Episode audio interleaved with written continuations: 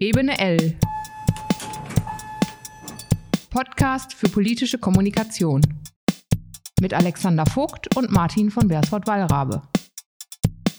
Herzlich willkommen zu einer neuen Folge Ebene L Podcast für politische Kommunikation. Hallo Alexander Vogt. Wir haben äh, wieder viel zu besprechen in dieser Folge. Ich hoffe, es geht dir gut. Sehr gut.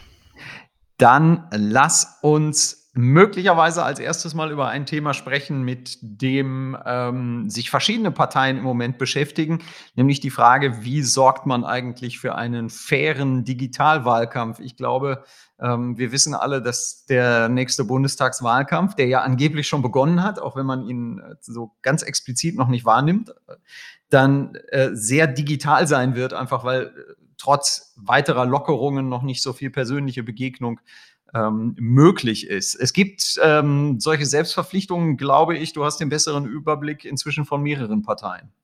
Genau, also wir erleben ja äh, momentan, wenn man im Social-Media-Bereich unterwegs ist oder sich insbesondere Twitter ansieht, dass die Diskussion immer schriller wird. Also von verschiedenen politischen Seiten, dass äh, die Superlative immer weiter zunehmen und dass man immer noch äh, krassere Ausdrücke benutzen muss, um ähm, irgendwie sich Gehör zu verschaffen.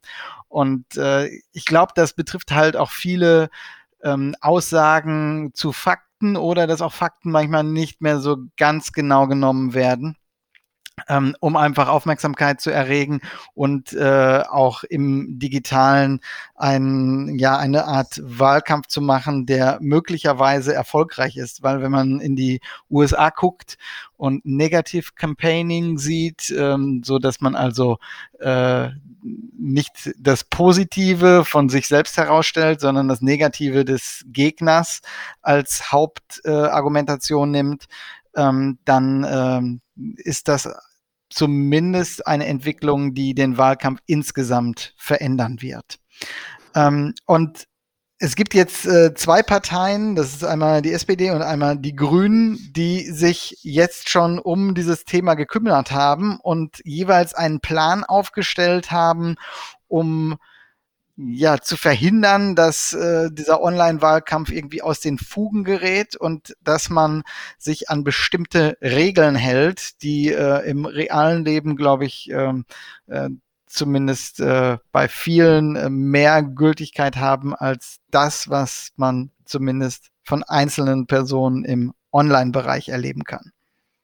Die Frage ist, die, die sich mir an der Stelle immer stellt, ist, sind, ist so ein, ein Kodex, ähm, wie heißt das, für Fairness im digitalen Wahlkampf heißt es bei der SPD, ist das nicht eigentlich eine, eine, ein Aufschreiben von Selbstverständlichkeiten?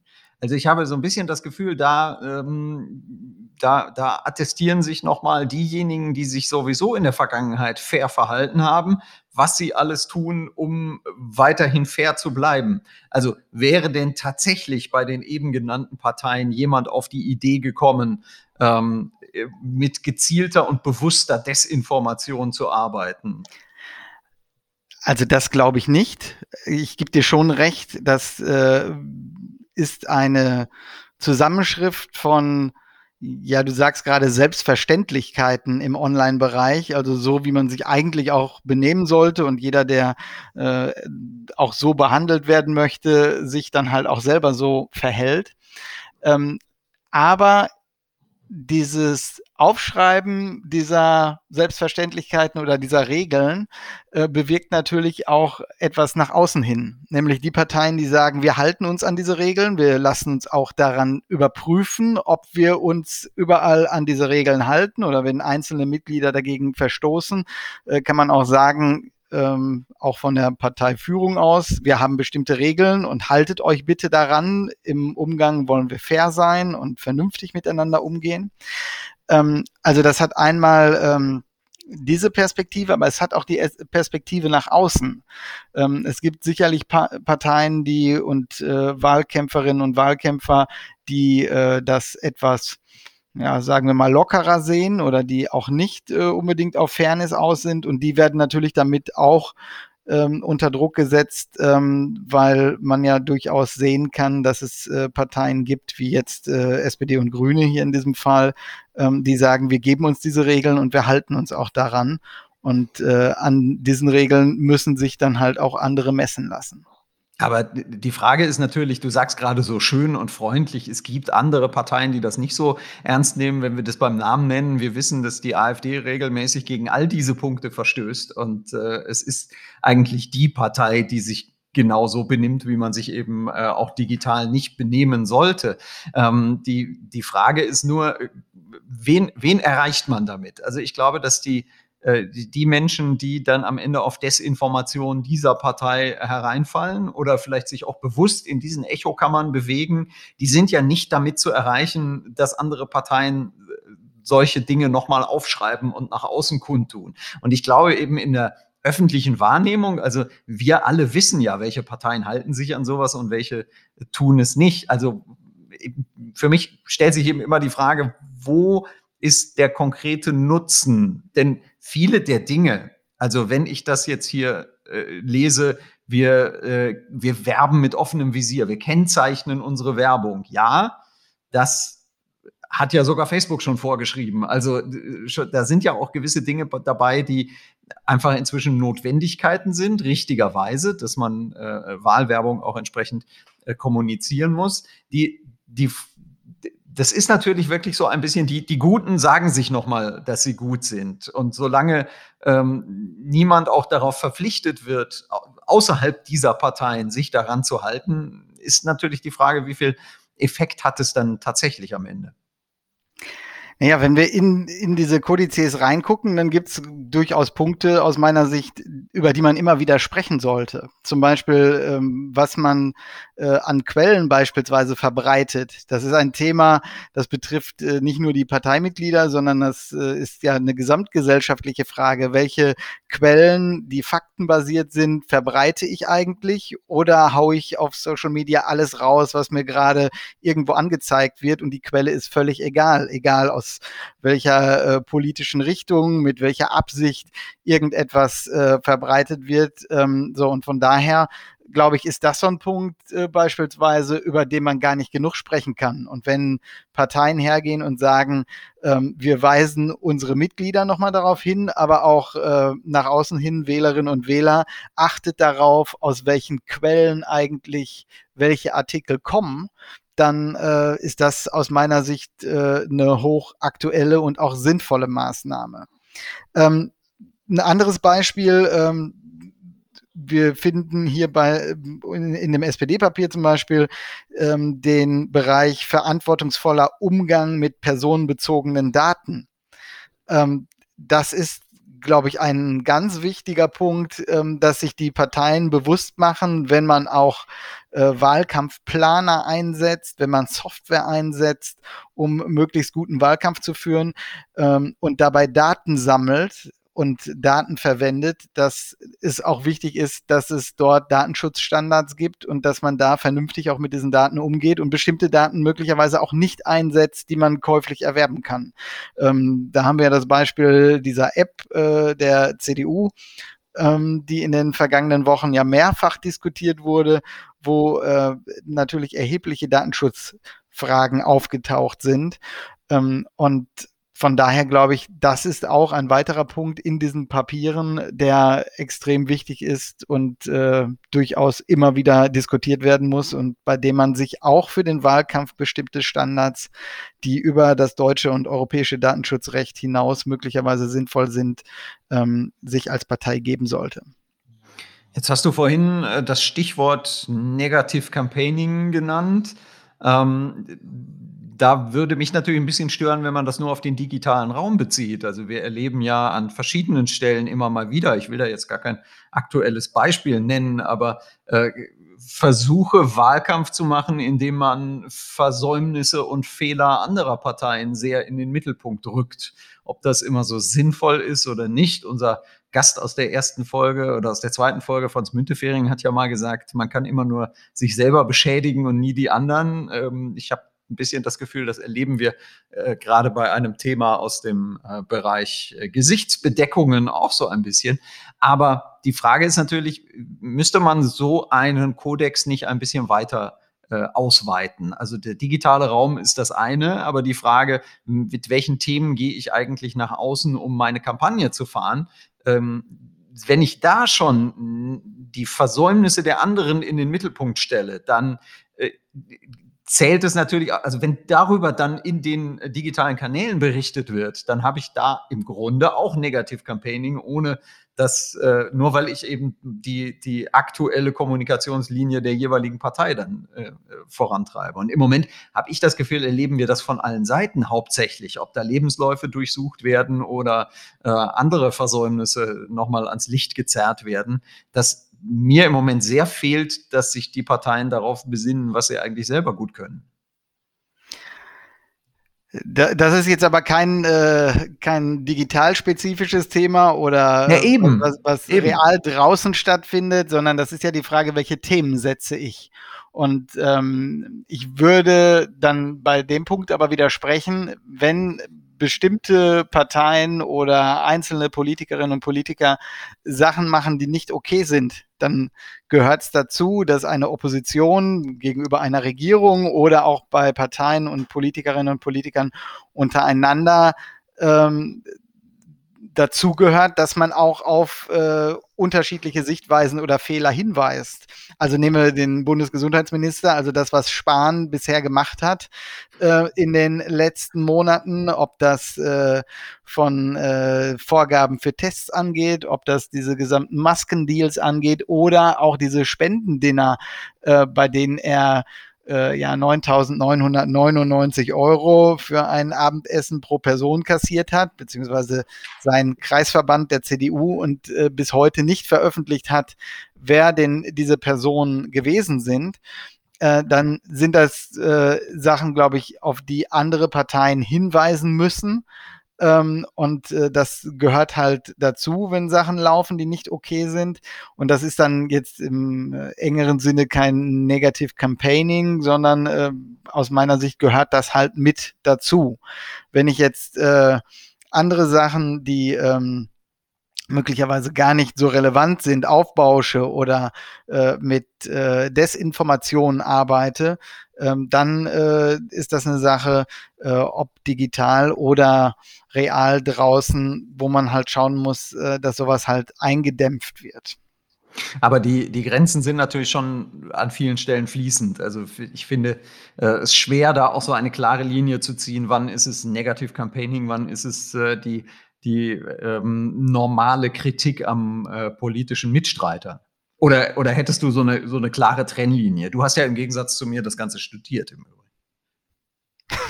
Also na, natürlich gibt es da auch schwimmende Grenzen.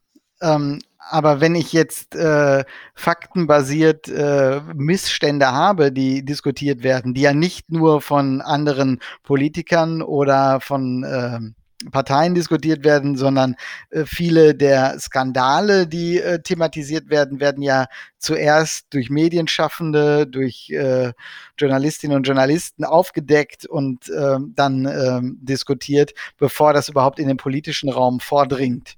Also wenn wir jetzt zum Beispiel die Abrechnungsthematik bei den Selbsttests oder bei diesen Schnelltests äh, sehen, ähm, das war ja, äh, das waren ja Journalistinnen und Journalisten, die sich vor diese Testcenter gestellt haben, mitgefilmt haben und dann äh, darüber berichtet haben, äh, dass dort ein Problem besteht. Und danach kam das ja erst in den politischen Raum und zur Diskussion ähm, darüber. Wie glaubst du, ist es denn zu schaffen, diese Fairness, du hast vorhin die, den, den, internen Aspekt angesprochen, das ist der zweite Punkt, an dem ich ein bisschen zweifle. Ich äh, kenne die Parteien ja zum Teil von innen, zum Teil von außen. Äh, das sind sehr, sehr viele Menschen, die da aktiv sind. Es gibt wahnsinnig viele Accounts unter den Namen der großen Parteien. Da ist auch überhaupt nichts Schlimmes dran. Natürlich gibt es in jedem Kreisverband, in jedem Ortsverband, in jedem Unterbezirk, manchmal sogar Ortsverein dann irgendwo die, die Facebook-Seite oder das entsprechende Social-Media-Profil. Ähm, ist das überhaupt möglich? alle, die in irgendeiner Form unter der Flagge einer Partei nach außen kommunizieren, ähm, unter einem solchen Kodex auch zu versammeln oder dahinter zu versammeln? Also das ist bei Parteien ja ähnlich schwierig wie bei großen Sportverbänden, wo ich untere Unterabteilungen habe oder einzelne Unterverbände ähm, oder anderen Organisationen. Ähm, aber zumindest, glaube ich, sollte jede Partei den Anspruch haben oder das Ziel haben, dass ich Vorgaben habe, an die sich alle halten, an die ja, oder an denen man sich auch orientieren kann. Ja, also wenn ich gar keine Vorgaben habe und allen sage, macht was ihr wollt, dann artet das, glaube ich, eher aus, als wenn ich sage, wir haben bestimmte Vorstellungen, wie wir vernünftig in der Gesellschaft, aber auch miteinander innerhalb einer Partei oder zwischen Parteien umgehen. Und äh, von daher ähm, schließt das natürlich nicht aus, dass mal das eine oder andere Problem besteht, aber dann habe ich zumindest eine Richtschnur, äh, woran ich so etwas bewerten kann. Also von daher glaube ich, äh, macht es durchaus Sinn, sich Regeln zu geben und Vorstellungen auch aufzuschreiben, so dass äh, man klar macht, ähm, was gilt eigentlich für uns? Und wenn das auch verschiedene Parteien machen, also bei äh, SPD und Grünen sind halt äh, viele Punkte ähnlich. Die SPD geht etwas weiter, so für, was ich äh, bei den beiden ähm, äh, Vorgaben gelesen habe. Ähm, dann macht das ja durchaus auch deutlich, wo sind möglicherweise Unterschiede oder warum gebe ich mir als Partei überhaupt keine Regeln. Ähm, das äh, kann man die dann ja auch fragen, die sich keine ähm, Vorgaben geben lassen. Das tatsächlich fände ich dann sehr spannend, wenn ähm, medial auch mal wirklich geschaut würde, was gibt es für Selbstverpflichtungen, aber wie werden die dann auch umgesetzt? Und ich glaube, es ist ganz, ganz wichtig, wenn man, äh, ich will jetzt nicht das Wort Neuland äh, bemühen, aber wir beschreiten ja, was Wahlkämpfe angeht, da schon etwas neue Wege, dass ähm, inzwischen so viel digital passiert. Wenn da solche Benimmregeln im Grunde vereinbart werden, dann äh, steht und fällt es aus meiner Sicht auch ein Stück damit, wie man dann äh, Verstöße dagegen intern ähm, sanktioniert. Wir erleben ja immer mal wieder, äh, dass dann auch gerade die Jugendorganisationen der Parteien mal ein bisschen Randale machen und dann wird so äh, milde gelächelt, weil die jungen Leute jetzt ein bisschen übers Ziel hinausgeschossen sind. Ähm, ich glaube, es ist dann durchaus auch wichtig, wenn es solche ähm, solch einen Kodex gibt, den auch sehr stringent und sehr klar zur Anwendung zu bringen, wenn dagegen verstoßen wird. Die Frage ist natürlich nur, ob das tatsächlich dann in der Hitze des äh, Wahlkampfes auch passieren kann.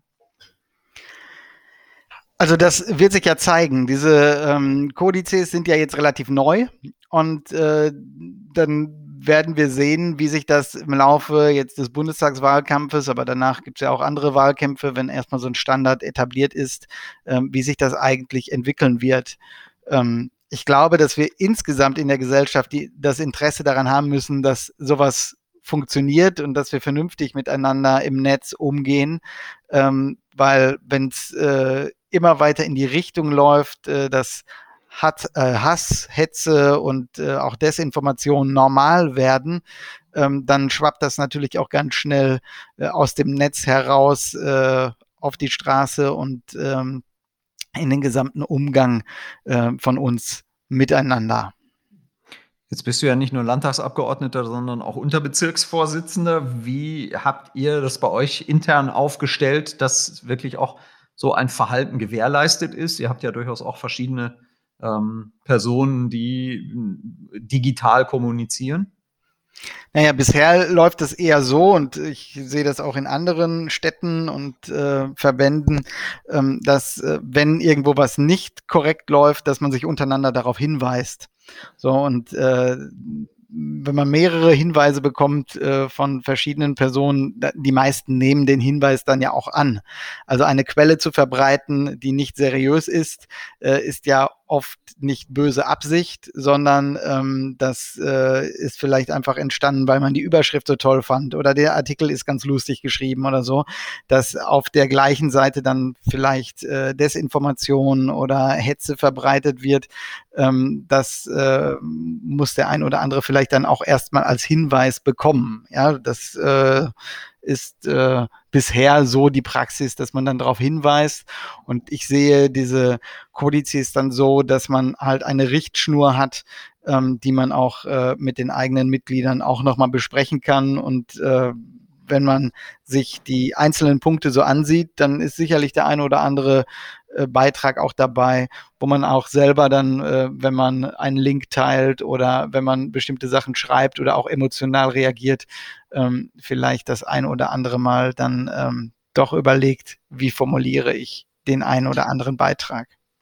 Mir ist es tatsächlich vor kurzem äh, nach langer Zeit mal wieder passiert, dass äh, ich bei Twitter einen äh, Artikel teilen wollte, der ähm, oder retweeten wollte, den ich an anderer Stelle schon gelesen hatte. Aber ich fand es dann wieder sehr schön zu sehen, dass ich äh, ordentlich darauf hingewiesen wurde, ob ich denn jetzt wirklich diesen Link verbreiten möchte, ohne ihn mir zumindest anzuschauen. Also ich äh, finde es schon auch sehr, sehr gut zu sehen, ähm, dass auch die sozialen Netzwerke sehr vorsichtig und immer nur unter Aussparung all ihrer ähm, monetären Interessen, aber hier anfangen auch so, so ein paar Grundstandards. Also darf ich Artikel teilen oder werde ich zumindest darauf hingewiesen, du teilst da gerade was, was du selber überhaupt nicht gelesen hast. Ähm, das finde ich schon äh, Entwicklungen, die, die Mut machen zumindest ein bisschen, auch wenn es immer ganz, ganz kleine Schritte sind. Du berätst ja auch verschiedene Verbände und Organisationen, aber auch Unternehmen. Ähm, wie ist da deine Erfahrung im Umgang mit, äh, ja, das sind dann ja keine Mitglieder in der Regel, sondern möglicherweise Mitarbeitende, die äh, aber auch ja eigene private Accounts betreiben oder auch für das jeweilige Unternehmen oder für die Organisation irgendwie kommunikativ tätig sind. Gibt es auch dort ähnliche Regelungen oder welche Erfahrungen hast du da bisher also gemacht? Also also Social Media Guidelines gibt es ja eigentlich schon seit es äh, Unternehmen gibt, die überhaupt bei, bei Facebook und Co. unterwegs sind. Und ich empfehle immer, das auch auf der einen Seite sehr ernst zu nehmen und auf der anderen Seite aber sehr schlank zu halten. Also es ist wie mit äh, Design Manuals, wenn die äh, 100 Seiten stark sind, hält sich am Ende doch wieder keiner dran. Und so ist das mit Social Media Guidelines ja auch. Insofern finde ich auch den äh, Ansatz, den SPD und Grüne gewählt haben, es wirklich auf ein einige prägnante Punkte äh, zu konzentrieren, äh, genau den richtigen. Das da sind, glaube ich, die Unternehmen und Institutionen schon weiter, weil die sich natürlich auch viel mehr am Anfang schon die Frage stellen mussten, wie ist das eigentlich arbeitsrechtlich? Also wie kann ich überhaupt was sanktionieren, wenn ich vorher nicht aufgeschrieben habe, dass äh, das so nicht gewollt ist oder auf, äh, auf gar keinen Fall so gehandhabt werden darf. Das heißt, Social Media Guidelines gibt es schon sehr lange. Ähm, ich erlebe aber auch natürlich eine sehr klare Trennung zwischen ähm, Unternehmensaccounts und den privaten Social Media Accounts der Mitarbeiterinnen und Mitarbeiter. Das geht nur dann natürlich nicht mehr, wenn ich Mitarbeiter habe, die sehr in der Öffentlichkeit stehen. Und das müssen noch nicht mal ähm, Prominente sein, aber das sind natürlich auch äh, Verbandsvertreter, die, die eine größere Reichweite haben und so weiter. Äh, da verschwimmen diese Dinge und da erlebe ich oftmals schon eine gewisse Hilflosigkeit auch. Also es ist natürlich ganz klar, wenn, wenn ich jetzt irgendwie ein Krankenhauskonzern bin, dann äh, interessieren mich nicht weiter die äh, privaten Social-Media-Accounts der Mitarbeiterinnen und Mitarbeiter. Aber wenn man natürlich auf der anderen Seite erlebt, wie ähm, auch wahrgenommen wird, was zum Beispiel äh, namhafte Firmenvertreter, also wenn ich mir die DAX-CEOs anschaue, die haben zum Teil ja be sehr bewusst ihre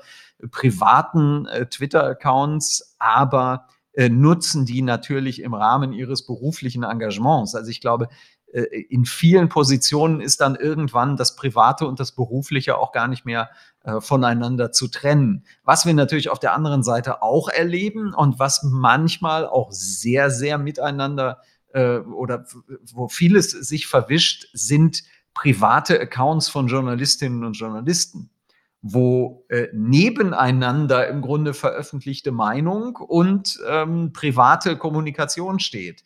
Und das ist natürlich dann im, im Ernstfall schon schwierig irgendwie auseinanderzuhalten, äh, gerade weil sich viele dieser Menschen dann natürlich auch darauf berufen würden, ja Moment, das ist ja hier meine private Meinung, die ich äußere. Wenn ich aber natürlich äh, in, in, in dem gleichen Account auch meine Arbeitsergebnisse, die irgendwo die, die publizierte Meinung äh, sind, äh, verbreite, dann ist diese Trennung durchaus schwierig. Also ich kann jedem, der in irgendeiner Form in der Öffentlichkeit steht, nur raten, ähm, das gilt ja für euch Politikerinnen und Politiker auch, ähm, das schon voneinander zu trennen und sich auch bewusst zu machen, dass man, wenn man ähm, nach außen und außerhalb des äh, persönlichen Bekanntenkreises kommuniziert, man immer auch in seiner beruflichen Rolle wahrgenommen wird. Das kriegt man äh, hinterher nicht mehr auseinandergedröselt. Dazu brauche ich mal deine Meinung. Und ich ähm, glaube fast, dass äh, wir da wieder einiges zu diskutieren haben.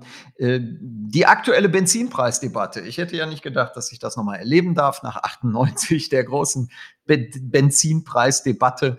Ähm, mich würde sehr interessieren, wie du, ich will gar nicht über die Inhalte sprechen. Ich will weder über äh, Klimaschutzthemen sprechen, noch will ich darüber sprechen, ähm, wer nun was vorgeschlagen hat. Aber sozusagen Aufhänger für meine Nachfrage ist äh, die ähm, Kommunikation der Grünen rund um den Vorschlag, wir müssen jetzt mal äh, den, den Sprit teurer machen oder vielleicht auch eigentlich nur eine sowieso stattfindende Erhöhung ähm, ein bisschen nach vorne ziehen, glaube ich, um ein Jahr geht's oder maximal um zwei.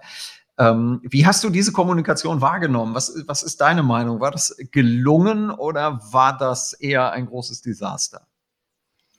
Um Menschen zu verschrecken, ist es gelungen. Also aus meiner Sicht äh, war kommunikativ äh, diese Diskussion 16 Cent ähm, schon ziemlich daneben gegangen. Ähm, ich stelle mir manchmal die Frage, was damit erreicht werden sollte, das auf die Art und Weise zu kommunizieren, weil ich glaube, dass wir ein großes Verständnis innerhalb der Bevölkerung für äh, notwendige Klimaschutzmaßnahmen haben, auch für Umweltthemen haben ähm, allergisch reagieren halt viele, wenn die Belastung ungerecht verteilt wird. Und äh, ich fand äh, zumindest kommunikativ sah das halt äh, hier ganz äh, extrem danach aus, ja, dass derjenige, der wenig hat, ähm, äh, auf jeden Fall mehr bezahlen müsste. Natürlich gab es bestimmte Maßnahmen, die das abfedern sollen und so weiter, auch hinterher mit der steuerlichen Verrechnbarkeit und so weiter. Da wollen wir jetzt ja aber nicht ins Detail gehen. Es äh, geht uns ja jetzt darum, wie ist es eigentlich angekommen.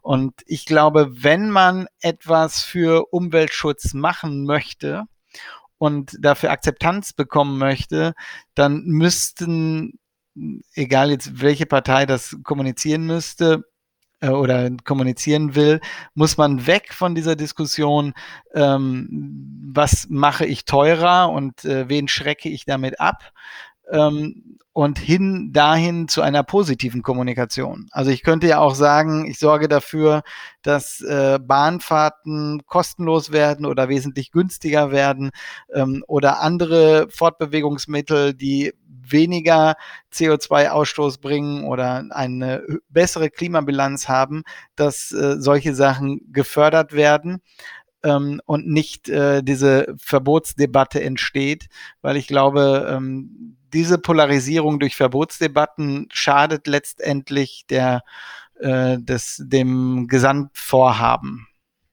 Äh, da bin ich jetzt ja aber sehr glücklich, dass wir äh, absolut nicht einer Meinung sind. Ich, ähm, ich will das mal so ein bisschen auseinanderdröseln. Also, was wäre passiert? Und ich habe ja nun auch in der in meiner täglichen Arbeit immer wieder die Situation, dass man überlegt, wenn wir jetzt das kommunizieren, das und so und so kommunizieren, was äh, gerät dann in der öffentlichen Debatte? Wie, wie wird das eigentlich aufgenommen?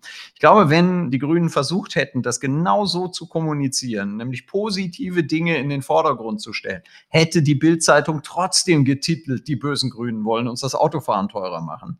Ähm, für mich ist das eigentlich eher erstmal ein sehr gelungener ähm, ein sehr gelungenes Beispiel dafür, wie setzt man ein Thema aber sowas von heute auf morgen äh, auf die Agenda und zwingt auch die anderen, sich irgendwie dazu zu verhalten. Und ich glaube, dass das ein sehr kalkulierter Schritt auch war. Denn ähm, die, die Autofahrerlobby ist, glaube ich, inzwischen ein Scheinriese geworden. Natürlich gibt es wahnsinnig viele Menschen, die aufs Auto angewiesen sind, aber äh, die, das, was vielleicht früher noch galt, du darfst nichts gegen das Autofahren sagen, sonst wählt dich keiner mehr, das mag bei vielen Menschen noch gelten. Die Grünen brauchen aber nicht die vielen Menschen sondern die brauchen ungefähr ein Drittel der Bevölkerung oder sogar weniger für das, was sie machen wollen.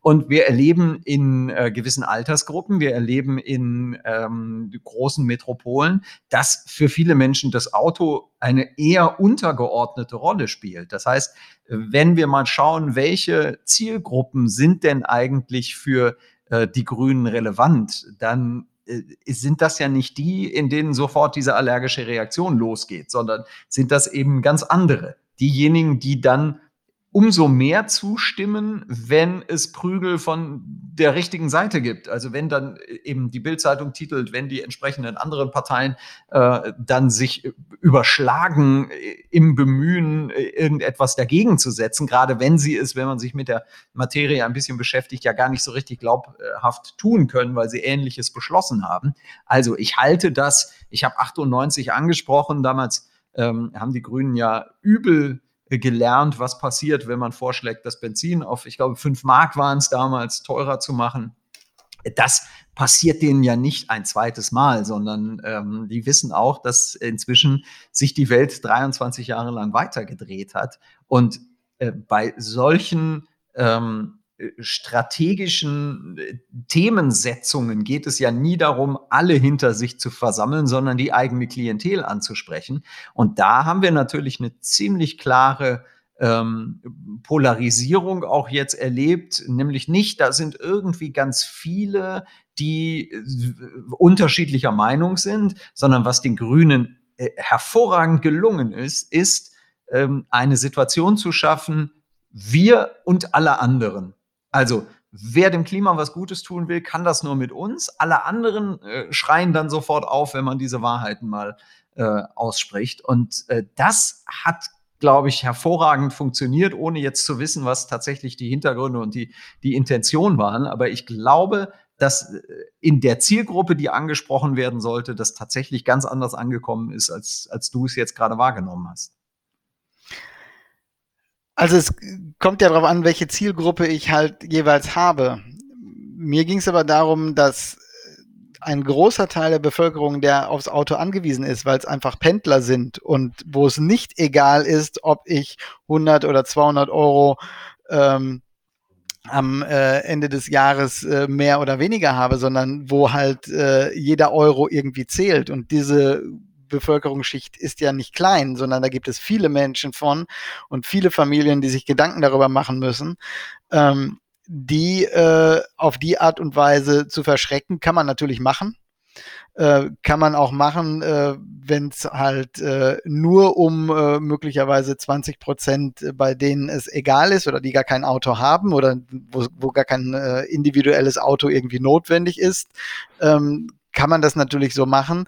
Ähm, ich glaube aber, dass viele, die überzeugt werden müssten, die sich für Klimaschutz einbringen müssten, die davon überzeugt werden müssten, ähm, möglicherweise auch alternative Verkehrsmittel zu nutzen, ähm, dass man das auch anders machen könnte, dass man das halt mit positiven Anreizen und einer positiven Kommunikation machen könnte und nicht auf die Art und Weise, ähm, dass man äh, die Leute verschreckt oder in Angst versetzt. Ähm, so kann ich natürlich auch zu einer Veränderung beitragen. Das führt aber insgesamt in der Stimmung in der Bevölkerung nicht dazu, ähm, dass das äh, positiv wahrgenommen wird und dass es ein gemeinschaftliches, positives Projekt ist, ähm, dem wir uns alle gemeinsam stellen, sondern ähm, bei dem äh, einzelne äh, so agieren, dass es denen egal ist, weil die Kohle halt da ist und äh, Geld irgendwie keine Rolle spielt dabei und halt viele benachteiligt werden oder Angst haben vor diesem Wandel. ähm, die halt nicht so gut gestellt sind. Und von daher glaube ich, dass äh, eine positive Kommunikation für dieses Gesamtthema jetzt mal nur äh, auf das Gesamte geguckt und nicht äh, strategisch aus einzelner Parteisicht, ähm, dass das durchaus sinnvoll gewesen wäre. Da, gebe ich dir inhaltlich vollkommen recht. Ich glaube, dass es aber zwei Phasen sind. Die eine Phase erst einmal die Machtpositionen zu besetzen und dann anschließend geht es darum, die Menschen ins Boot zu holen, ähm, um bei Veränderungen mit dabei zu sein. Aber ich sehe, ich habe die äh, reine strategische äh, Ausrichtung im Blick. Du hast das Gemeinwohl im Blick. Deswegen halten wir fest, äh, es ist gut, dass du Politiker geworden bist und ich Berater geworden bin. Und ich glaube, beide Sichtweisen haben äh, zu den entsprechenden Phasen dann äh, ihre Berechtigung. Lieber Alex, ähm, ich danke dir für diesen Austausch in dieser Runde. Ähm, freue mich sehr auf unsere nächste Folge, in der wir wieder einen Gast haben werden, den wir ähm, in Kürze ankündigen werden über die entsprechenden äh, Social Media Kanäle, die wir ja für Ebene L auch ähm, betreiben und äh, freue mich dann auf das nächste Gespräch mit dir. Sehr gerne und vielen Dank. Ebene L, Podcast für politische Kommunikation. Zweimal im Monat auf ebene-l.de, bei Spotify, Apple Podcasts und fast überall da, wo es Podcasts gibt.